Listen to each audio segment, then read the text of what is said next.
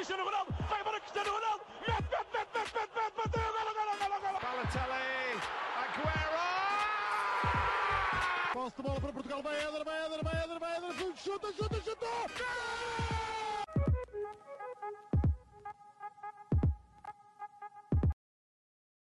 Hello to all. Uh, here we are uh, again, os uh, but this time in a new um, uh, a new way. Uh, it's a new kind of episode uh, that we call uh, Panenka's Europe, or in Portuguese, Europa à Panenka para, para os nossos ouvintes. Uh, I am here today uh, with the Cloca podcast um, with uh, Nicolas Fivet. And um, for just to start, tell me something about you, and if you want the podcast as well, let let let me know about that situation. Yes. Uh, hello, everyone. I'm uh, Nicolas Fivet, 20 years old. Uh, uh, 28 years old. Sorry. I already have 20 years and a season ticket at, uh, at Bruges. So uh, I've been a fan for a long time. I'm raised and born in Bruges as well. Um, yeah, the, we started three years ago with the Clocker podcast. It's a fan podcast by fans for the fans. So uh, yeah, we basically discuss every week the news about uh, Club Brugge and what's happening with the team, the matches, but we also make some specials with uh, ex players and uh, yeah, do stuff like that or do a transfer deadline day special. Uh, yeah, we make a lot of audio content for uh, for Bruges fans. Yes.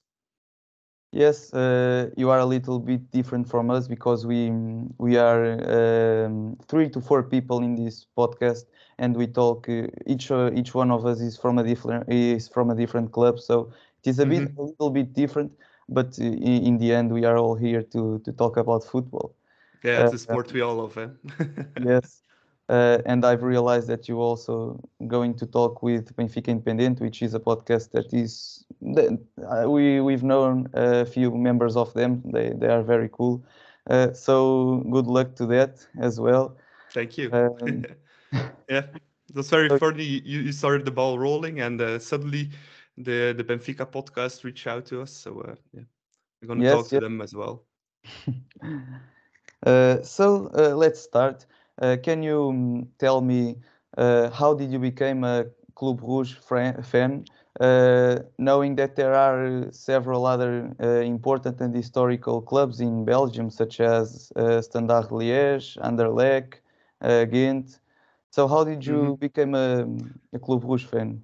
Well, obviously, I'm I'm born and raised in Bruges, it's- which, which makes it uh, easy to support Club Brugge. But in uh, Bruges, you have two teams as well. You have Cercle Bruges and uh, Club Bruges. But uh, I have the romantic uh, grandfather to son uh, to uh, grandson uh, story. My grandfather took my father to the football. My father took me to the football. So it's like a, a family thing to be a Club Brugge fan. So uh, I go with my dad's every game and my brother as well. Although he lives in Dublin now, but. Uh, uh, yes, we watch all the games together. It's like a, a family thing, and that's how I became a supporter of Club Brugge. It's also a real family club, so Yes, uh, I've been doing a little research before we we came here, and uh, uh, I found that the club is very old already. Um, what can you tell me about uh, some parts of the history, the main parts of Club Bruges? uh, well, Club Brugge is founded in 1891, which Yes, is the exactly. thirdest oldest team in Belgium. Uh, the only other known old team, the oldest team in Belgium, is Antwerp, which is a was the first football club, but Bruges was the third. Um, we didn't have a lot of titles until the 70s. We only had one title between 1891 and the 70s, or two titles maybe. Uh, but after that, we had some golden years in which we also played uh, a Champions League final as the only Belgian team. Uh, we reached the final. We lost it against Liverpool in uh, Wembley, unfortunately.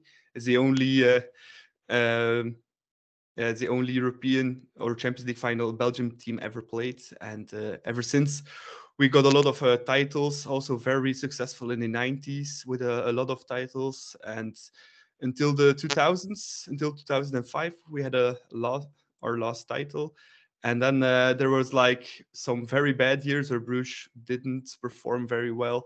Uh, the club was searching, and after that, in 2011, uh, Bart Verhaeghe and Vincent Mannaert, the general director and the sports director, took over the club. And since then, we have been very uh, successful the last years with now three titles in a row, almost playing Champions League every year. And now, for the first time in the club history since the Champions League was born in the 1990, uh, in the second round of the Champions League, which is only the third time a Belgian team achieved that. So uh, we're doing very fine.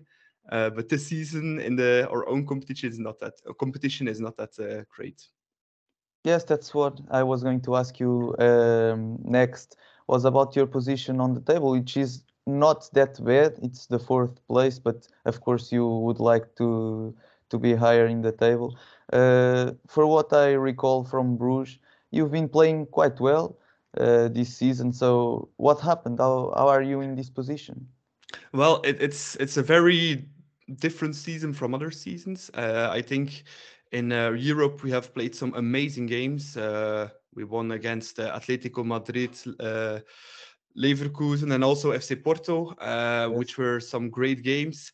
But um, yeah, in that games, Bruges is a little bit like the underdog, and I think that's a position that suits the current team more better than being a dominant team, and that's what's is the problem a little bit in the in the competition. We have problems with being dominant in some games, and that's why we've lost already a lot of points.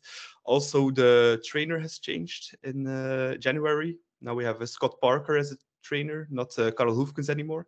Um, so there are two different phases of uh, Bruges this season. Is the the phase we see in uh, Europe, which is amazing, and so which is an amazing uh, team, and then we have the other side on the Belgian competition, we, which isn't that great. So uh, I think the position of an underdog suits us a little bit better, maybe uh, this season.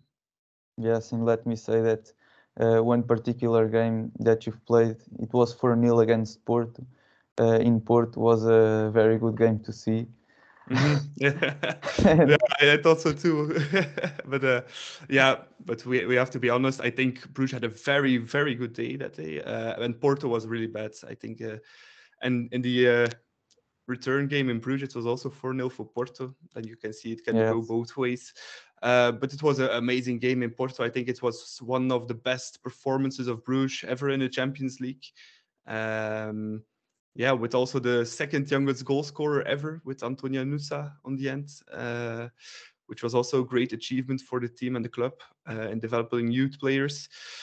But um, yeah, the game in Porto was was amazing, uh, and I think nobody expected it to happen, uh, especially not yeah. with four 0 Yes, that's exactly what happened. I didn't, I never expected that to happen because I I know uh, how powerful Porto is uh, especially in in Europe, they they have been doing some very nice campaigns uh, over the last few years. So I was surprised, but uh, I I sit I stood there and I started watching the game, and yes, it was clear to me that Bruges was being the the best team, uh, and you and you deserved uh, the win. Uh, so let's talk about Benfica a little bit now. Uh, mm-hmm. What do you know about Benfica? Their their strengths, their uh, their problems.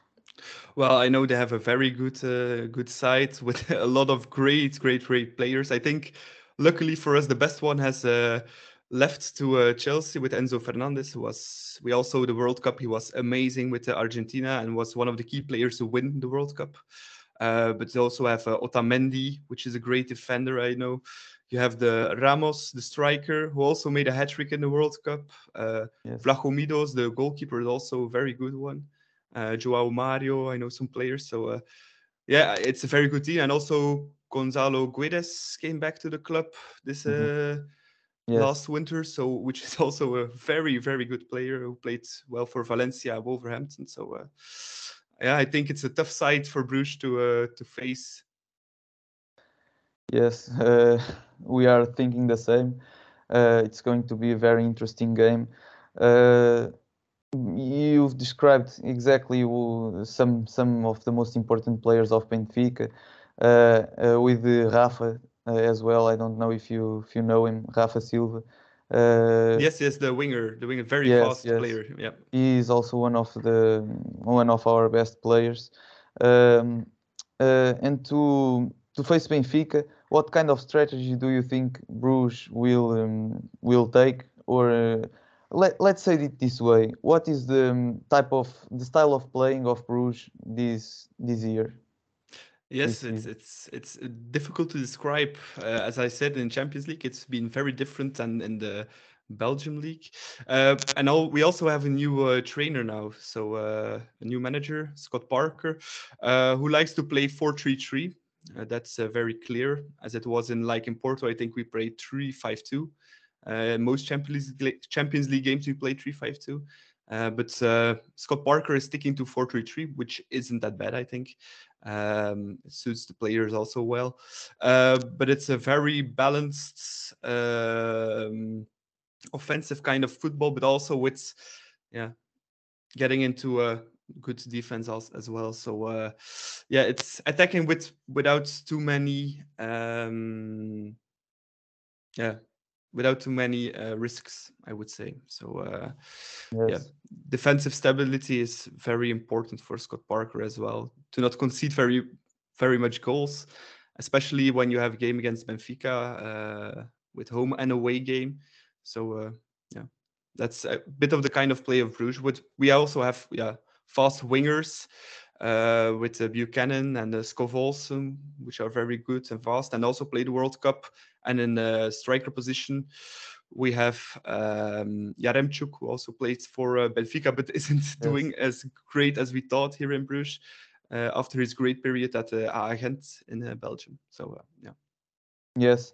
Uh, for example, the the game I saw against Porto, uh, I I did see Bruges very comfortable with the ball. Uh, You enjoy ball possession, uh, and that is something that um, values you even more because it's the hardest style to play, in my opinion. Of course, it was with the previous coach, uh, not with uh, Scott Parker. Um, have you noticed a big difference in that uh, situation? You, you think you the, the previous coach treated the ball well, let's uh, better, let's say this way. Yeah, especially in Champions League games, uh, we did that.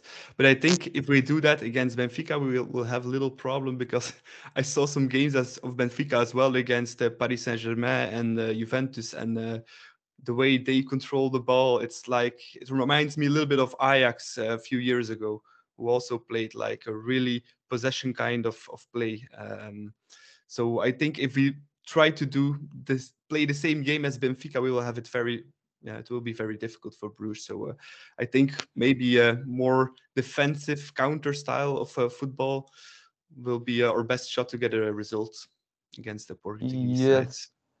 Uh, I can see what you're saying, but um, I think that trying to have the ball against Benfica would be the best approach. Uh, of course, I'm not a coach or nothing like that. Uh, I saw, um, for example, the only match we've lost this season was against Braga, which we are going to play today uh, in a few hours. Uh, ah, okay. Yes, we are going to play against Braga again. Uh, but the, the only game we lost was that 3 0. Uh, and I think we lost it because Braga wanted to have the ball. And um, I think that uh, that kind of style is very annoying to Benfica players because they like the, the ball possession. And when they, and when they don't they don't have uh, they don't have the ball, they start panicking and trying to recover it at any cost. Uh, while if you stay in defense, we are uh, basically um, uh, we know that we we know that style very well because we mm, uh, fight against those teams almost every mm, every journey of our championship. Yeah. They are always uh, back there closed. Uh, so I don't think that's uh, probably the best style, but uh, of course Yeah, it could we be. I, I'm also not a trainer, so. Uh, but I think Scott Parker knows the best to. Uh, Yes, I think they've course. analyzed uh, Benfica very well. Yes, of course, you will know. Uh, you have already talked about some uh, of the, the best players of Bruges, uh, but can you? Uh, I, I have here, for example, Vanaken, Hans Van Mhm. Aken, uh, Antonio Nusa. You you've talked about him already. Uh, Boyata, the center back, uh, I I like him. Yeah. Um, Bruges is Uh, not that popular, uh, actually. really? yes, he does. Well, he, he was uh, one of the squad members of uh, Belgium, not in the World Cup, unfortunately for him, but uh, uh, he played for the national team a long time. Never played in Belgium. Then he came to Bruges this summer, but uh, ever since, very unstable, made a lot of mistakes. Um, yeah, it isn't what we expected of him uh, to be. So uh, yeah, but I think our, our MVP, our most valuable valuable player of the season has been uh, our goalkeeper Simon Mignolet, who was playing an incredible season, especially uh, in the Champions League. I uh, recommend every people, everyone to uh, rewatch the game at uh, Atletico Madrid we played. I think uh, you couldn't do better performance as a goalkeeper. What he did there, it was unbelievable. Um, what he performed there, and he also won the Golden Boot uh, two weeks ago in Belgium as the first goalkeeper in almost 30 years. So. Uh, yeah, I think it's one of the most, maybe the most key player of uh, of Bruges at the moment. Okay, that's uh, I, I didn't know that. Uh, We still remind are reminded of uh, Mignolet for the um, that uh, Champions League final with Liverpool uh, that he didn't perform very well. So, but if he um, uh, is doing very good season, uh, we'll Yeah, yeah, have to, to be prepared for that. Yeah, But- and he's also after uh, Thibaut Courtois, second goalkeeper of Belgium as well for the moment. So uh, yeah. Okay. Uh, I forgot to to uh, ask you about this um, before, but it's very important. It's not important, but it's um, a curiosity to our um, Portuguese fans that follow the podcast. What is the opinion uh, of the Belgian people about the Portuguese league?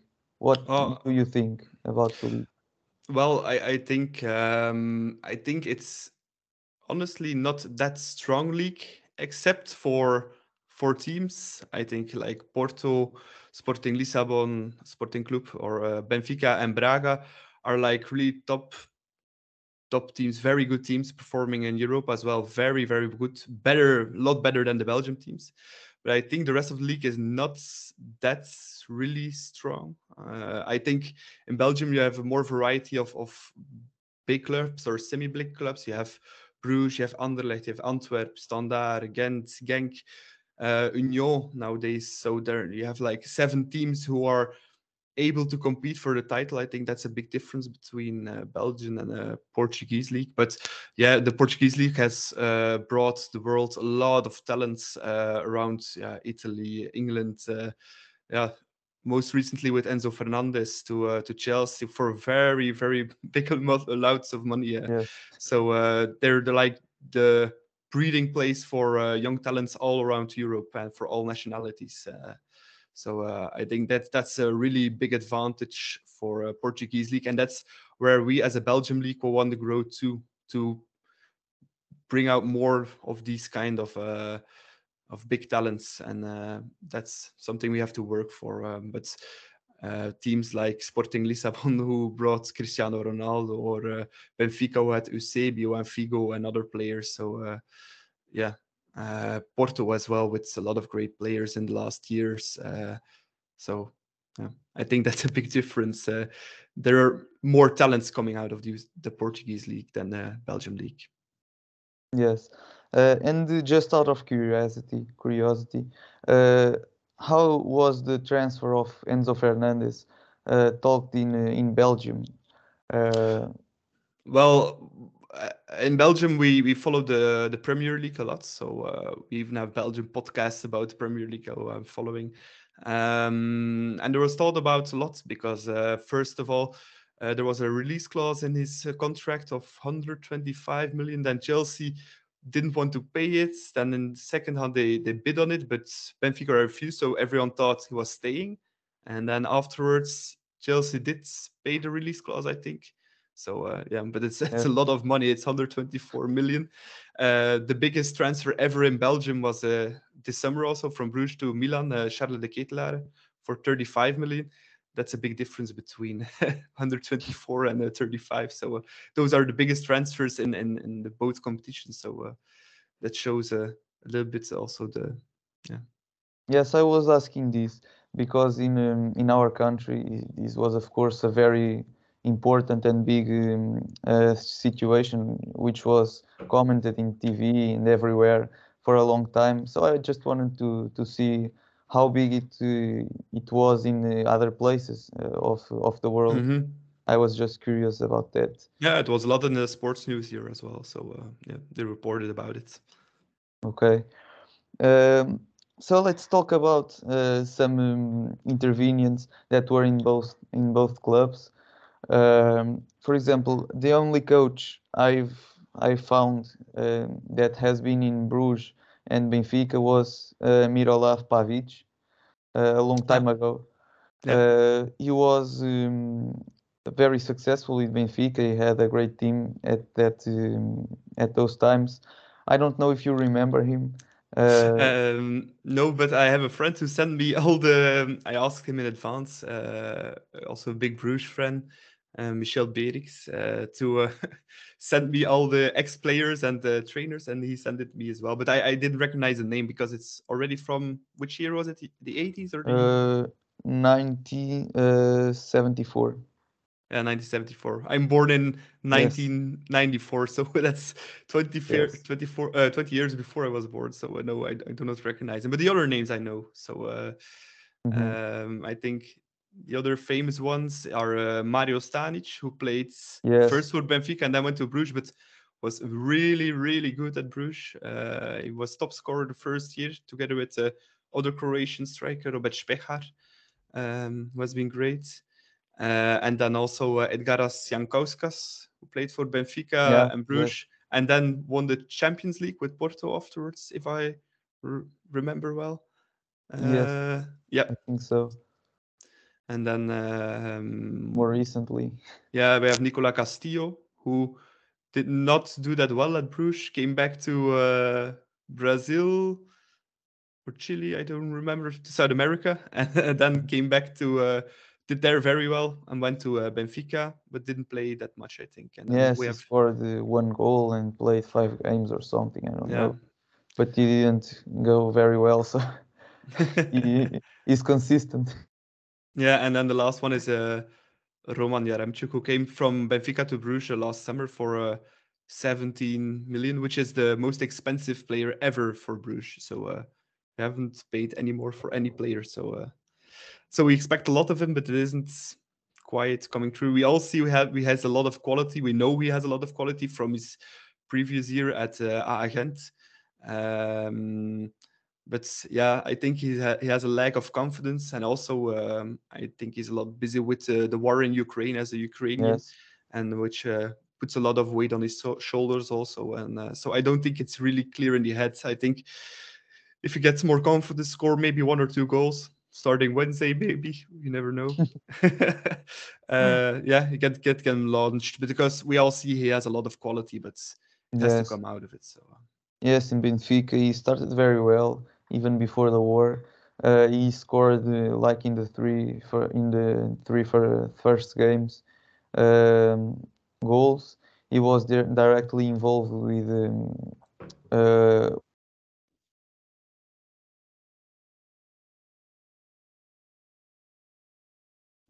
we thought it was about the war uh, that he started to disappear from games and uh, he, he didn't perform as well as we thought. Uh, and um, uh, for what you're saying, he's, he's doing exactly that in uh, in Belgium as well. Uh, that's unfortunate. He's a very very good, very talented player. mhm. Uh, we had high expectations for him here in Benfica. Uh, he didn't uh, do as well as we thought, and uh, for now he, he also isn't uh, performing uh, very well in Belgium. Mhm. Uh, just to end, I would like you to to tell me what is your what, what are your predictions for the the game with Benfica or the two games? Uh, are you confident? Oh, uh, I think um, when we had a draw, you can draw a lot of teams like uh, Paris Saint Germain, Manchester City, uh, or other great teams in Europe. And I think Benfica was one of the better sides to uh, to face, but still, it's an incredibly good team who plays an extraordinary kind of football. Um, so I don't place our chances too high. It's also the first time we go into the, the second round of the Champions League. So uh, it's also a bit, little bit of a first time. It would be enormous to reach the quarterfinals. Um, but I'm giving Bruges uh, 20 to 25 percent to uh, to qualify. I think uh, on a good day, like we had in Porto, and maybe the Champions League has gives our players a little bit other kind of mentality. I think that will help. And um, yeah, so 20 to 25 percent I give Bruges to uh, to qualify. So uh, I think Benfica are uh, favorites for sure. Okay, uh, I kind of agree with you. Uh, here in Benfica, we are. Um, I'm not going to say. Uh, no, we are um, confident uh, for the the match. Of you have very very talented uh, players, very good players, but we are um, seriously hoping to reach the quarterfinals of the Champions because the the team is performing well. The coach uh, has good ideas, has completely changed the football in Benfica this this year. Uh, we have faced, uh, as you said, Paris Saint-Germain, um, Juventus, and we have done very good games. So um, we are quite confident for for the game. but let's see. Football is can, can always bring surprises. Um, as a Benfica fan, I hope not, but yeah, I'm you never know. In, in Bruges Yes. and European nights, there have been already uh, some very special uh, evenings in Bruges. So I think uh, everything can happen. And uh, this year we have been more successful in away games uh, in Europe than uh, than at home. So um, maybe in both games we didn't concede yet in uh, in an away game on in Europe this year. So uh, we didn't Okay. concede one goal. So. Uh, let's see and let's hope for the best for Bruges. But uh, it will be very, very, very tough, I think. Yes, uh, it's what we all expect, and a good game. Uh, it's the the most important thing. Um, uh, the the person who contacted you, João Blanco, uh, asked me to to ask you something uh, Okay. of an ex-Sporting player, uh, Bas Dost. How did he Yes. perform in, in Club Bruges? well, um, Bas Dost, yeah, we, we liked him very much. Um, we all, we already knew him a lot because uh, he's uh, from the Netherlands, which is close to Belgium, so we know him. Knew him before he came to Bruges. He, uh, he scored a lot of goals. He's a goal machine. Even in Bruges, he uh, scored a lot of goals. But the thing with Bas Dost is, I, I think it's a very good striker. But when you need a striker to help the other play come closer to the attack or help in attack, he isn't that great. He's great when he can score a goal. He's always on the right place, good with the head, good with the foot. He is Mhm. very clinical, but when yeah, he wasn't performing as well in play. Um, so that's why uh, Bruges let him unfortunately go to uh, Utrecht, um, where he is still scoring goals as he always does. Even in Bruges, he did it. But um, yeah, I think it's a, a good player. Uh, we liked him very much, but yeah, in play, it's it's not enough for for Club Brugge. I think uh, we need better footballers, uh, even even in attack. So that's why we have now uh, Yaremchuk of uh, Benfica we bought, and then uh, Ferran Jutgla of uh, Barcelona who came to Bruges uh, this summer. So uh, yeah, who are better footballers than uh. Yes. Okay, this one is right to to Blanc to hear. Uh, thank you uh, as well for for that opinion about Bas Dost, and of course, thank you for attending to our um, to our podcast to accept our invitation. That's very Uh, nice. Yes, of course. Uh, Very hearing, glad to be here. hearing uh, the opinion of um, of a Club Bruges fan, it's very good. Uh, and thank you again for this opportunity. Uh, and good luck in uh, Benfica Independente and BTV. Yeah, thank you. You're coming to Bruges next week or not? Uh, to Bruges? No, I'm no, not you're going gonna to you're gonna watch the game in uh, Lisbon. I think. Probably yes. I'm going to Yes, watch yes, the game yes, in- yes, yes. I am Luz. fortunately not coming to Lisbon. Uh, I was planning from friends of me are going. Uh, I already did uh, the Atletico game in Mhm. Madrid this year and uh, the game in Leverkusen. um, with Bruges, but this one I have to let go. I have a marriage this year, so uh, I need I need my money for that. So uh, unfortunately, Yes, I'm not joining uh, in uh, Lisbon. Yes, of course. But I'll probably be in Estádio da Luz for the second leg. Uh, Uh, thank you.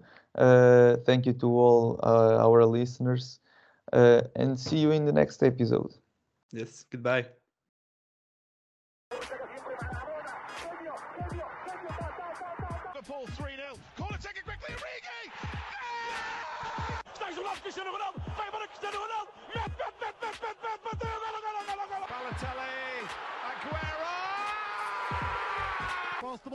Vai Éder, vai Éder, vai Éder, vai Éder. Chuta, chuta, chuta. Gol!